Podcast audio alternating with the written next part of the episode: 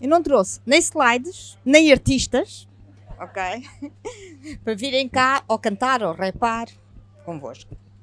Uh, eu quis contar um bocado a minha história na indústria discográfica, porque eu caí na indústria discográfica, trabalho há 40 anos nesta indústria, e caí basicamente para quedas. Eu trabalho há 40 anos com artistas, mas nem sempre eu trabalhei com artistas. Eu, nos anos 80, eu, eu gostava era de esportes radicais. Fui paraquedista, tive meia égua, montei a cavalo.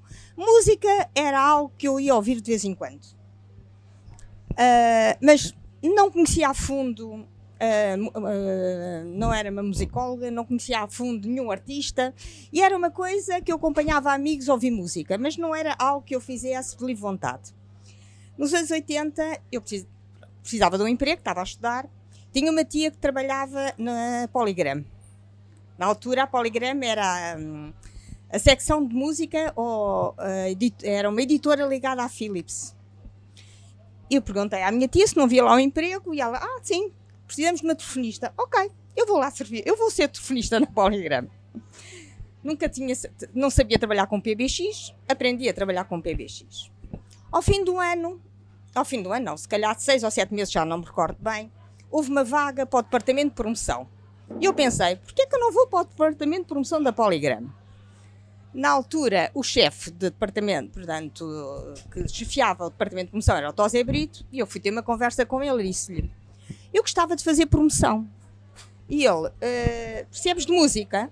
E eu disse: Não, não percebo de música, mas aprendo rapidamente. Tive no departamento de promoção da, da Polygram uns 7 ou 8 anos. Entretanto, surgiu uma vaga no departamento de artistas e repertório onde o Tosé Brito era o AR da companhia. E eu pensei assim, já estou farta de fazer promoção, porque não me vou candidatar à vaga de, uh, de artistas de repertório. Não sabia o que era uma gravação, não sabia gravar um disco, não sabia tecnicamente distinguir o que é que estava bem gravado ou mal gravado. Então propus-me ao Tosé, ok, ser assistente dele no departamento AR. Com sorte minha, ele admitiu-me como assistente dele fui assistente dele e, e tudo o que eu sei sobre artistas e repertório e gravações e gravações eu devo ao Tosé Brito, que trabalhei com ele 30 anos. Entretanto, tive alguns anos no departamento da Polygram, da Polygram. Ele foi convidado para ir para a BMG e eu fui para a BMG com ele. Eu sempre naquela de, ok, eu sou assistente do departamento da AR, eu preparava tudo, contratos, artistas, absolutamente tudo, e e nunca e sentia-me bem nesse papel, nunca quis ser líder, nunca, hum, nunca quis mostrar que eu era melhor que os outros ou que podia esfiar um departamento. Entretanto, o Tosé saiu da BMG e foi para lá um. Foram para lá uns brasileiros, dois, dois administradores, e entretanto foi para lá um senhor chamado Pedro Gaspar. E uma vez disse-me: a partir de hoje, és tu que esfias o departamento. E eu, eu, não quero esfiar departamento absolutamente nenhum, porque eu gosto de trabalhar no back-office. Quer dizer, eu preparo tudo e não gosto muito, não tenho necessidade de me expor, nem de mostrar que, que sei fazer. Portanto, era um bocadinho envergonhada.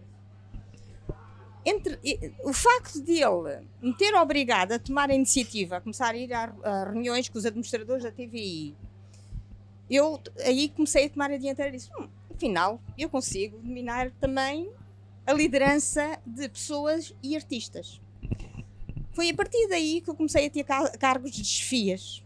Okay? Entretanto, tive um convite para ir para, para a Universal, que o Tosé Brito já tinha ido para a Universal, tive seis anos na Universal, como diretora de AR, aí como, de artistas e repertório. Era eu que escolhia os artistas, era eu que já gravava os artistas, era eu, eu, era eu que fazia os orçamentos ok? De, porque as multinacionais, para o bem e para o mal, têm coisas muito boas, mas somos números. Um é o número um, outro é o número dois, outro é o número três. No dia em que não derem o lucro, ou não fizerem o habita que aquelas multinacionais querem, estamos na rua. Okay? Isso, ainda hoje tenho consciência disso. Entretanto, eu estava a tentar roubar uma artista uh, nos anos 2009 ou coisa assim. Estava a tentar roubar uma artista para a Universal que era da Valentim de Carvalho, que era a Mafalda Veiga. Eu, na altura, disse: Mafalda, eu gostava que viesse para a Universal. E ele disse: ah, ainda devo um disco à Valentim de Carvalho. Comecei-me a sentar com o administrador da Valentim de Carvalho para fazermos a transição, porque ela, eu disse, ok, a Mafalda grava o último disco para a Valentim de Carvalho, mas eu já vou trabalhar no Universal. Bem, demos tão bem que ele fez-me um convite para tomar conta da Valentim de Carvalho. E eu, depois de ter estado sete anos no Universal, disse: Não, eu vou aceitar o desafio. Uh, eu aceitar o desafio era para fazer uma editora muito grande, que era Valentim de Carvalho MIVC, em que íamos juntar os dois departamentos de artistas e íamos tornar-nos uma super editora. Como, como tudo, para bem e para mal nas multinacionais, uh, a pessoa que, que, o administrador da EMI Valentim de Carvalho, que era o David Mourão Ferreira, ao fim de três meses de eu estar na Valentim, uh, incompatibilizou-se com o chefe e foi despedido. Portanto, a super editora que juntava duas editoras acabou logo o negócio. E eu fiquei assim. Eu saí da Universal. Sempre trabalhei em equipas de 40, 50 pessoas, ok? Vim para a Valentim Carvalho, que era para fazer um projeto novo, e de repente fico eu, Paulo Homem, uma promotora e um AR que até estava de missionário. Pensei assim, vou morrer. Nesse dia fiquei arrependidíssima por ter tomado aquela decisão. Depois pensei, ah, eu não me vou arrepender. Eu vou arregaçar as mangas e vou, vou, vou fazer da Valentim outra vez uma grande editora. Então comecei a, a contratar artistas novos. O estúdio da Valentim Carvalho Áudio estava fechado, contratei um técnico, abri, abri a parte de management, abri a parte do agenciamento okay? e trabalhei lá seis anos. Ao fim de seis anos, meu marido, uh, que é um bocadinho mais velho que eu, resolveu reformar-se. E eu pensei, é a altura, depois de eu ter trabalhado 30 e tal anos, é a altura também de me reformar. Então despedi-me da Valentim de Carvalho, expliquei que o meu marido estava reformado e que ia para casa. Logicamente, uma coisa é o que nós pensamos quando vamos para casa, e vai ser tão bom estar de férias. Outra coisa é depois a monotonia. Primeiro, primeiro mês, ok, levantamos, vamos para uma, uma esplanada, lemos, fazemos uma viagem. Ao fim de quatro, três meses eu pensei, não quero isto da minha vida. Entretanto, tinha um amigo meu que, que, era um, que tinha vindo do Brasil para ser diretor-geral da Sony. Ele telefonou-me, disse-me, Paulo, eu preciso de ajuda. E eu pensei, ah, em vez de estar em casa, porquê é que não vou ajudá-lo durante um ano ou dois anos a formar uma equipa como deve ser para a Sony Music? Disse, ok, então eu vou ajudar-te durante um ano e meio. Ao fim do ano e meio vou-me embora. O que é que aconteceu? Ao fim do ano e meio ele foi transferido para a Sony Brasil e, e propôs-me ficar à frente da Sony.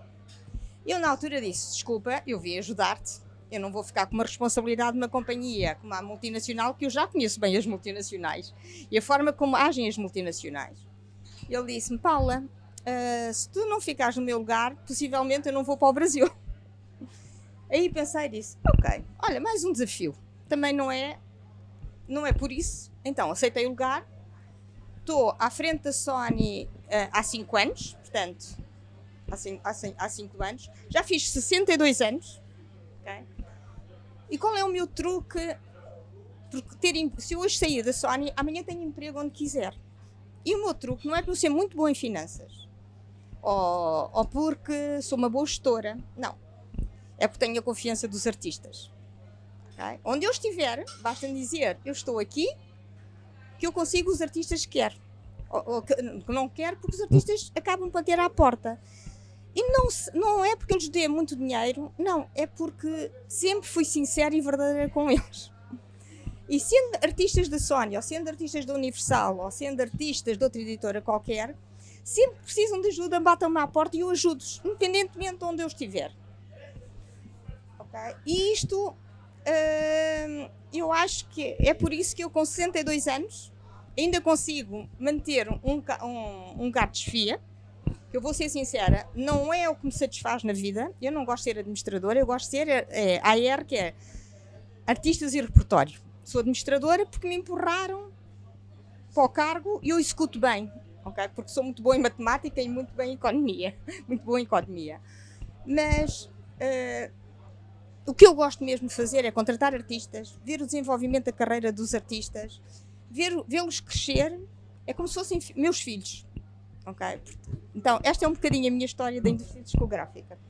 Peço desculpa não ter trazido slides, não ter trazido uh, muitas notas do que é que é a indústria hoje em dia, o que é que foi a transformação nos últimos anos da indústria. Quer dizer, a indústria, quando eu comecei a trabalhar nos anos 80, tudo vendia, não se fazia PNLs, não se olhava a dinheiro e hoje em dia a gestão de uma, de uma indústria discográfica vai ao cêntimo. Ao, okay?